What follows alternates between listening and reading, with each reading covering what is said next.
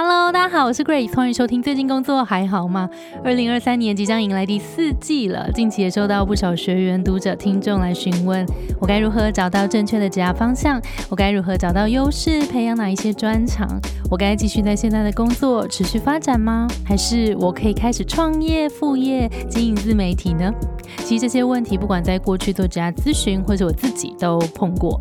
那这个时间点刚好，我们推出了新课程《优势定位》，就是想要来帮助大大家用我过去的经验和咨询学员的经验，把它打造成九个模组，帮助大家解决以上的职业问题。那我们也在这个时间点呢，即将开启我们新的企划，也就是迎接第四季的企划。我们将分三集来聊一聊如何经营自媒体，如何转职，跟如何升职加薪。所以下半年，如果你也想要开始做准备的话，我们这三集千万不要错过。那我们就赶快开始今天的节目喽。那我们就赶快来分享今天这个主题是如何为经营自媒体做准备。那谈到自媒体经营，其实最重要的事情就是定位了。在我们把我们在市场上面的位置定好以后，我们后续要经营的主题啊，经营的方式就会更有方向了。而且在现在大家都想要靠自媒体经营，可能可以打造第二收入这件事情，非常的感兴趣。所以我们就赶快透过这一集来看看，如果你有曾经想过要做自媒体经营，或是你现在。已经在路上了，希望这一集可以帮助到你。好，那我们首先先来聊聊，我们为什么大家好像开始都在经营自媒体了？其实好像整理起来有三个原因。第一个是想要透过经营内容来自我成长，因为有一群人呢会觉得说。嗯，我平常可能都在上班，每天都很忙碌。那有些东西其实我自己很想要学，譬如说我还要在呃下班的时间做自我精进。但是有时候自己一个人有点懒惰，所以就觉得如果我透过这个经营自媒体，把我想要学的东西也整理在这里，那我自己可以学习，说不定我也有所累积之后，也可以有一些客户一起合作等等的，说不定就会有第二收入了。所以第一个很常见的是想要透过经营内容来自我成长。第二个呢，有一些人也是想要把自己想说的话说出来，累积更多的影响力。可能自己有很在意的事情，有自己想要推广的议题，然后会觉得这些话平常好像也没有这么多人呃可能有兴趣。所以我如果在这方面可以继续培养在这一个领域的话语权的话，之后感觉也可以有更多的影响力。这是第二个。在第三个呢，就是也蛮多人会想要透过经营自媒体来打造第二收入。当自己有固定的粉丝、有流量之后，可能我们可以。透过跟品牌合作啊，或是打造自己的产品服务等等的，就可以为自己加薪了。所以大概呃，大家想要经营自媒体有这三个原因。那其实不管你的原因，你的初衷是什么，我们要经营自媒体，都还是最重要、最重要的一件事情，都是。定位，不然也常会发生以下几个问题。第一个是，当我定位不清楚，很可能会发生我发了几篇之后，后面就不知道发什么了，这个内容产出会没有办法持久。第二个是，呃，容易受流量或是其他的账号影响，然后就会觉得这个好像现在很红，那我也做做看好了，所以可能会变成内容杂乱，没有统一性。那大家如果看到这样子的账号，就比较没有办法让别人记得你是谁。那不记得你是谁，自然没有办法。办法去累积追踪数，那在经营上面就会比较卡关一点。所以呢，呃，其实回来最重要的事情，如果我们想要自己可以更持久、稳定的产出，也想要我的账号的内容是更有统一性的，让别人可以记得我，然后来 follow 我的话，最重要那个核心的事情，还是要回来把定位做好。那要做好定位，到底要怎么做呢？也就是这一集想要跟大家好好聊聊的。然后想要给你三个步骤，我们跟着这三个步骤好好来想一下，接下来如果我我要做自己的自媒体，或者我要优化我现在的自媒体，我有没有哪一个步骤可以先开始的？好，那来哦，第一个，第一个步骤呢，当然先回来盘点我自己身上有什么，因为我这样我才能做出更独特的这个账号跟内容嘛。所以，我们先回来看我自己会什么，跟我有什么特别的地方。所以我们回来盘点自己的硬实力、软实力。那这里面可能包含，好像硬实力、软实力，可能有时候觉得哎，有一点点的模糊。我们再往下一层来想一下，你的专长。你的能力、经验、特质、兴趣、资源，可能有哪一些呢？譬如说，我是呃工程师背景吗？还是我是呃行销背景、PM 背景？我身上这些专业能力有没有可以变成我分享的主题？或者是我也可以用这个能力来做一个更有趣的产品或切角，或是内容？再来，我的这些其他的特质里面，或是我的经验里面，有没有办法帮助我把内容做得更有趣？譬如说，我过去可能有跳舞的经验，那我如果可以在我的照片上面展现一些肢体，诶，好像像蛮好玩的。或是我对音乐其实特别的敏锐，我可以挑很多背景音乐，让大家觉得，诶，来到这边就有个特别的感觉，不管是开心，然后或是特别的平静，这可能会是呃我的一些兴趣或是经验，是可以帮助到我的内容更独特。再来，我有什么样的兴趣呢？这个兴趣会让我可以不断的产生这个创作的动力。再来，资源跟人脉，我觉得这件事情也蛮有趣的，就是。嗯，你的资源有哪一些？譬如说，你有没有一些朋友可以跟你一起协助做这个东西？还是说，你有没有一些业界的一些资源可以一起帮助你呢？所以这些都可以一起盘点一下。那最重要的事情就是，呃，当我们知道我们有哪一些厉害的地方跟特别的地方，特别是最重要的，那我就可以让我的这个账号整个就是独一无二，让大家会记得这个账号的感觉，就会知道是这一个人，这样他们就会更想要追踪。在第二个呢，我们第一个是盘点自己，我们向内看嘛。第二步我们要做的是，我们要向外看。我们刚呃。很重要的事情是，也要知道这个市场上有哪一些竞争者，可能有哪一些人跟在跟我做类似的主题，或是他其实跟我蛮一样的属性的，所以大家可能在选择要不要追踪我的时候，他可能也有在追踪别人，所以这时候我们就要来看看这个市场了。那这个是参参考竞争者，虽然我们叫他竞争者，但是我们也不一定要把他想象成他好像是我们的敌人，而是可以想一下有没有哪一个人他做的这个样子有点像是你想要学习的，或是他身上有哪一些特质，或是他为什么这么红，就是这些其实都是很好参考的对标对象。但这些对标对象也不是说一定要去学他变得一模一样，因为我们刚第一点有说，其实最重要的事情是透过我自己盘点自己，我到底那个特别的点是什么。但是这个参考竞争者可以让我看到市场上现在喜欢什么，那他们身上有什么东西是做对的，那这些事情有没有我可以学习的地方，这才是最重要的地方。好，大概第三点就是找到自己的独特性和市场定位了。结合刚刚我们向内探索、挖掘我们的特色，跟市场上现在需要的，我们怎么把我们的独特性放到市场上面，让我站好那一个位置呢？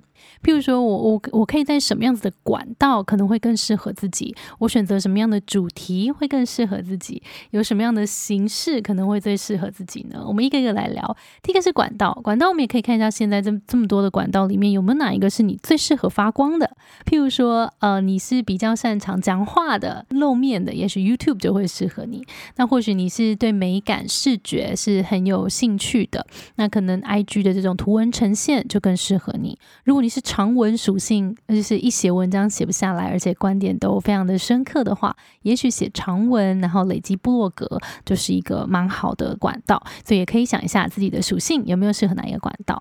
在第二个主题的选择，嗯，你在你你想要服务的对象会是谁？你觉得是哪一些人对你的内容会最感兴趣呢？这个也可以想一下。主题的选择，在第三个是形式的选择。譬如说，这个内容是呃，我大量的做内容整理，或是我做开箱，或者我做对谈，或者我做我自己的经验分享，有没有哪一些是你擅长的呢？那这些东西统合起来之后，我们也可以透过一个工具叫做竞争者象限，那是在我们优势定位里面的一个模组。那等一下也可以跟大家分享一下，有一些呃身边的 KOL 朋友也有体验过这个竞争者象限之后，会觉得透过这个象限工具会把自己的定位做得更清楚。但其实它的步骤就是我们刚刚讲的这三个：第一个盘点我自己的硬实力、软实力；第二个是我参考一下现在市场上有什么样子的竞争者；第三个，透过这个象限把我自己该在的位置画出来，这样我会更知道我要在哪一个地方更有着力点。好，那我就跟大家很快的分享三个 KOL 的案例，因为他们呃现在的状态都是呃小有名气，但也不是那一种超级超级红的，所以其实他们的案例我觉得非常的有参考性。第一个是布莱尔他是做那个断舍离主题的；第二个是嘉玲，是做行销主题的；第三个是西达兰，是做自由工作者主题的。那我们可以一个一个简单的、快速的带过他们在从中的发现。第一个呢，Blair 他做的这个断舍离主题，他的目标其实是想要把他的这个 IG 的账号内容经营的更好，所以他透过这个象限呢，他去定义出来说，哎，现在市场上有没有哪一些跟他做类似，或是他觉得啊，其实做的很好，他也有兴趣想要往这个方向发展的这些竞争者列下来之后，然后盘点一下自己有的这些能力跟经验，那他后来透过这个象限之后，最后聚焦出来的这个优势定位声明长这样。他说。他想要对想要自我成长的女生来说，在做购物决策、做家事的时候产生最大的价值，因为我可以透过内容帮助他们透过理性消费和正确的整理收纳，掌握对生活的主导权。所以对他来讲，他虽然做的主题是呃整理收纳，但是他希望把他的内容再拓宽一点点，因为很长时候我们在整理自己的房间啊，整理自己的东西的时候，其实我们有时候太多会觉得天哪，这这一切都失去控制。的时候，其实我们会很慌张的，所以他希望透过他的内容，可以帮助到这些人，透过。整理，把自己的生活打造成更理想的样子，让大家更拿回对生活的主导权。那其实当他这个定位清楚了之后，他就会发现，其实他除了整理，还有有好多其他事情可以分享。譬如说，为什么我我会有这么多的东西要整理？可能在前一步我在做消费的时候，我是不是就可以在更理性的消费？所以他就可以把这些内容稍微拓宽，但是他还是在服务同样一群人。这个是第一个案例。第二个是嘉玲，嘉玲是啊做行销主题的。那他目前的目标是他希望可以接到更多品牌合作的内容，所以他的定位声明是对这些品牌客户来说，在想要深化受众的品牌认同的时候，产生最大的价值。因为我会透过深度观点和多元的题材内容，让我的读者更深入了解这个合作品牌的个性，而不是单纯推广曝光。因为嘉玲的特色其实就是他对。对于这个市场跟人性有很深入的洞察，然后有很深入的观点，所以大家在 follow 他的时候，其实不止在 follow 这个品牌最近推出了什么样的新品，而是他推出这个新品之前，他为什么会推出这些新品，跟大家使用它的洞察是什么？他很擅长挖掘这些洞察，所以当品牌跟他合作的时候，就会去跟别的 KOL 合作，可能不一样，他会把这些。呃，这些为什么会好好的呈现在它的内容里面，做一个更深度的串接。好，这个是嘉玲的定位。在第三个是西达兰，他做的是自由工作者的主题。那他的目标呢，其实是希望透过他现在自媒体的耕耘，打造一个新的产品服务，也就是想要揪读书会。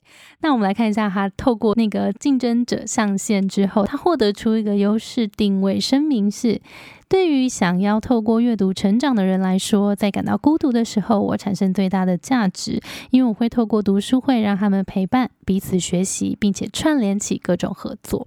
因为他也呃，他知道他也参与过其他的读书会，所以他觉得他自己会愿意参加读书会。除了这个共同成长之外，他觉得这个陪伴感是很重要的。那其实这个为什么要做陪伴感，也回来回扣到他第一个步骤，刚刚在整理自己的硬实力、软实力。他其实是一个很乐于串接别人，而且嗯很。乐于当一个伯乐的感觉的这个特质，所以他会想要做这个读书会，是可以更长期陪伴大家一起在这里学习。这个社群的感觉可能会比读书的感觉更来更重一些些。那这就是他的优势定位。